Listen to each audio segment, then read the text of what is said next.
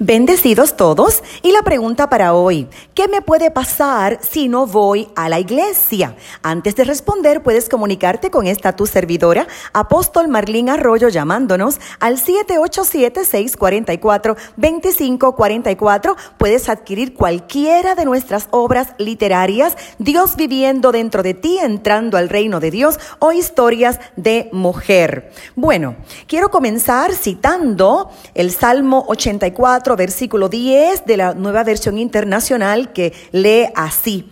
Prefiero cuidar la entrada de la casa de mi Dios que habitar entre los impíos. La Biblia, lenguaje actual, lo dice de esta manera. Prefiero dedicarme a barrer tu templo que convivir con los malvados. Si no te congregas, no estás.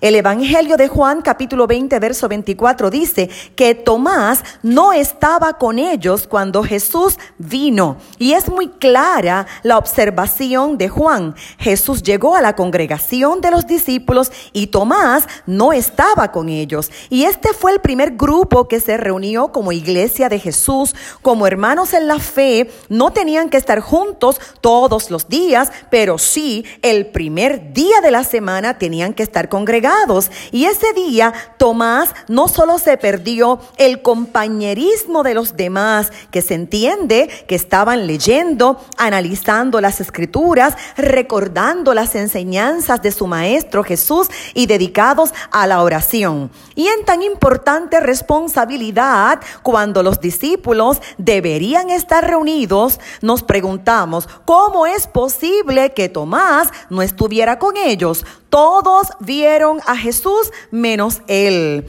Son tan importantes las reuniones de adoración, oración y estudio de la palabra que usted debe estar con los suyos en la congregación de los santos. Hay muchísimos peligros al no congregarse. Usted se pierde la oportunidad de desarrollar fe si Tomás hubiera estado, hubiera visto a Jesús resucitado, pero cuando los demás le dijeron, al Señor hemos visto, Tomás respondió, si no viere en sus manos la señal de los clavos y metiere mi dedo en el lugar de los clavos y metiere mi mano en su costado, no creeré. Esto aparece en Juan capítulo 20, verso 25. ¡Qué confesión!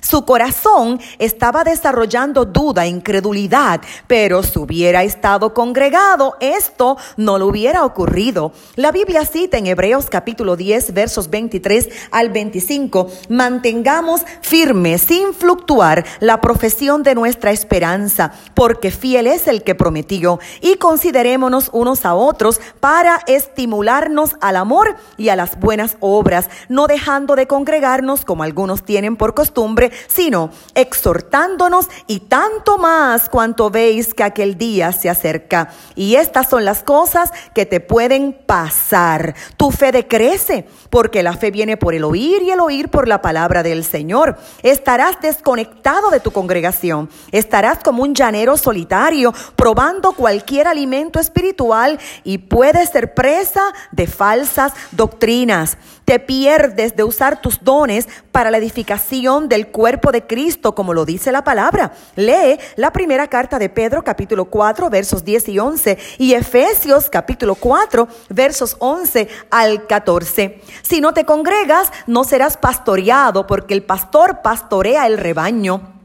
Las grandes celebraciones como bautismo, Santa Cena, entre otras, no son posibles por Internet ni por los medios masivos de comunicación. Si no te congregas, simplemente no participarás de esto. Tampoco podrás invitar y llevar amigos y familiares a, congregarse a escuchar la palabra de salvación. Si no te congregas, te pierdes el experimentar la gloriosa presencia del Espíritu Santo morando en la comunión de los santos, la iglesia de Jesucristo. Lee la segunda carta a los Corintios capítulo 13, verso 14. Tampoco puedes recibir el toque, la imposición de manos y la influencia de hombres y mujeres piadosas que aman a Dios más que al mundo y la oportunidad de influenciar también a otros. Lee Tito capítulo 2, versos 1 al 8. Jesús es la cabeza de la iglesia y él obra a través de su cuerpo para llevar a cabo su misión aquí en el mundo.